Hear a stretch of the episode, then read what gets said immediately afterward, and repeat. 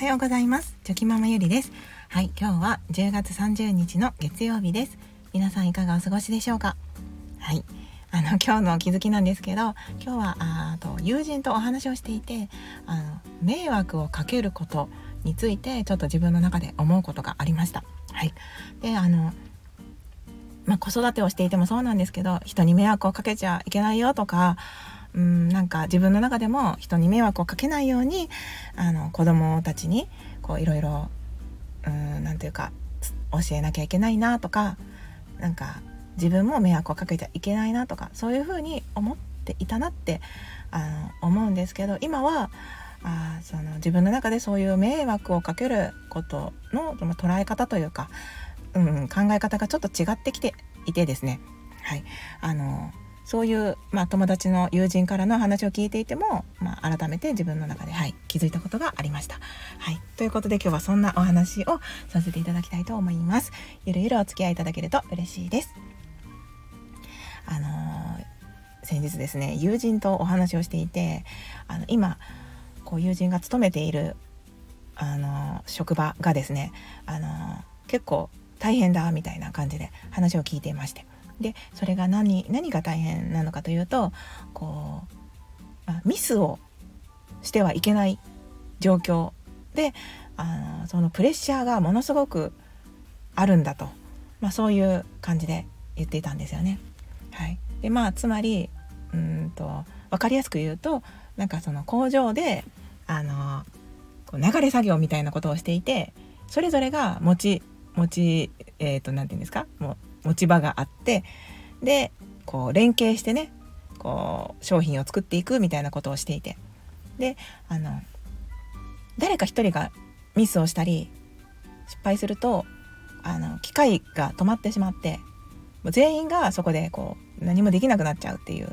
ことがあるみたいなんですね。でもそれはまあ新人とか慣れていない人だったらよくあることなのでまあしょうがないじゃあしょうがないというかその完璧にねミスなくできたらいいんですけどそんなことはやっぱりなかなかできないので人間なので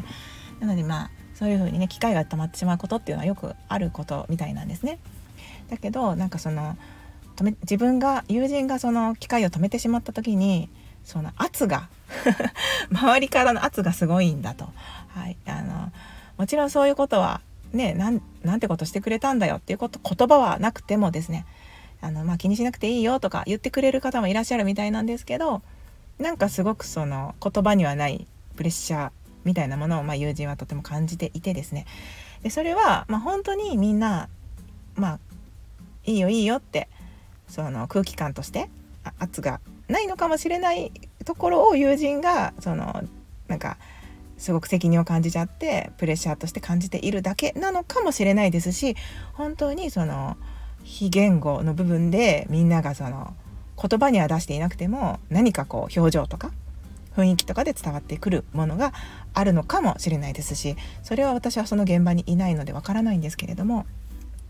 だけどなんかそのあプレッシャーを感じながらその何というかうーんまあミスはみんなしたくないので私もミスはしたくないですし、うん、それは同じ気持ちだと思うんですけどでも絶対にミスなくできるかと言われたらそうじゃないのでなんかそのもし非言語の部分でプレッシャーみたいなものをそれぞれがね思って出しているのであればなんかそれってすごくこう辛い環境だなっていうふうにあの私自身はそう思いました。はい、なんかまあもちろんねそこで仕事がストップしてしまったらあの大変なのでまあじゃあ今度はね、そこでどうするかっていうふうにいろいろ考えることもできると思いますし、あのその止まった時はじゃあ何かできることはないのかとかうんなんかそういうふうに話を広げていけばまたそこで喋れると思うんですけど今はちょっとそれは置いといてまあそのそういう空気感とかなんか失敗しちゃダメだとかこう迷惑をかけちゃいけないっていうようなこう空気感っていうのはなんか結果的に全員がすごく息苦しくなってしまうなっていう風になんか話を聞いていて私自身そう思いました。でなんかそのままその迷惑をかけちゃいけない環境かっていうことを自分の中でねこう掘り下げてたんですけどまあ自分でも自分に置き換えてみると子育てにおいてもやっぱりその人に迷惑をかけちゃいけないとかそういうことを思いながら子育てはやっぱりしていますのででもそれってすごくこうやっぱり息苦しいなって思う瞬間もあるんですよね。なんかそのうーんもちろんそのこっちも迷惑をかけようと思ってかけているわけでもなくてでもその子どもの発達段階でですねどうしてもその今その子どもの状況がこう周りの人からするとちょっとまあ静かにしてほしいなとか、まあ、例えば走り回らないでほしいなとか、まあ、そういうふうに迷惑と感じる人も、まあ、もちろんいらっしゃるとは思いますので、うん、なんかそのでも子供としてはそれは何というか発達段階の途中であって、うん、別に子供自身も迷惑をかけようと思ってやってるわけでもないですしで親としてもねそういうことはまあ一応気をつけてはいるんですけど、うん、でもまあでもそれはこちら側の意見なので、まあ、迷惑と感じる人はいるわけで。ただその何て言うかうーん迷惑をかけちゃダメだってみんなが思いながら生きるってすごくねうーんなんかなんか生きづらいなって思ったんですよね。はい、なのでなんかその人がたとえ失敗をしてもミスをしてもそのそのつながりで結果的に人に迷惑をかけるようなことがあったとしてもですね、なんかその人間だもんね。ミスもするよね。失敗もするよね。いいですよ。迷惑かけてもいいですよ。お互い様ですから。っていうようななんかそういう視点で自分も含めなんですけどあの見れたら物事を捉えることができたらなんかもっともっとうんお互い優しくなれるんじゃないかな。とそんな ぼんやりとまあすごく広い範囲で今言ってるんですけどそんなこともはい思っていました。なのでなんか子育てをしながら子どもたちに迷惑をかけちゃいけないよっていうことを教えるよりはなんかそのたとえ自分が一生懸命やっていたことでも迷惑がかかってしまうことは絶対にあるわけでその時にあの「ごめんなさい」って素直に謝って「助けてください」って素直に助けを求められたりとかなんかその人に対してお願いをする時の言い方だったりとかなんかそのそういう部分を育んだ方がいいんだろうなって。なんか子供自身もですね人に迷惑をかけちゃいけないんだ失敗しちゃいけないんだとかそう思いながら大きくなっていくよりもですね。なんかうまく頼らなきゃいけない時には人に頼って自分ができないと思った時にはなんかうまくお願いをしたりとかあの人にお願いしちゃダメじゃなじゃなくてですねなんかそのく人に頼ることも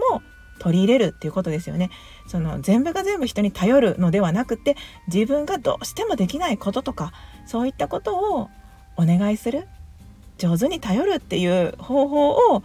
一緒にあの子育てをしながら私自身もなんですけど、まあ、そういったことを学んでいったりとかできるようになっていく方がよっぽどいいよなって思ってですね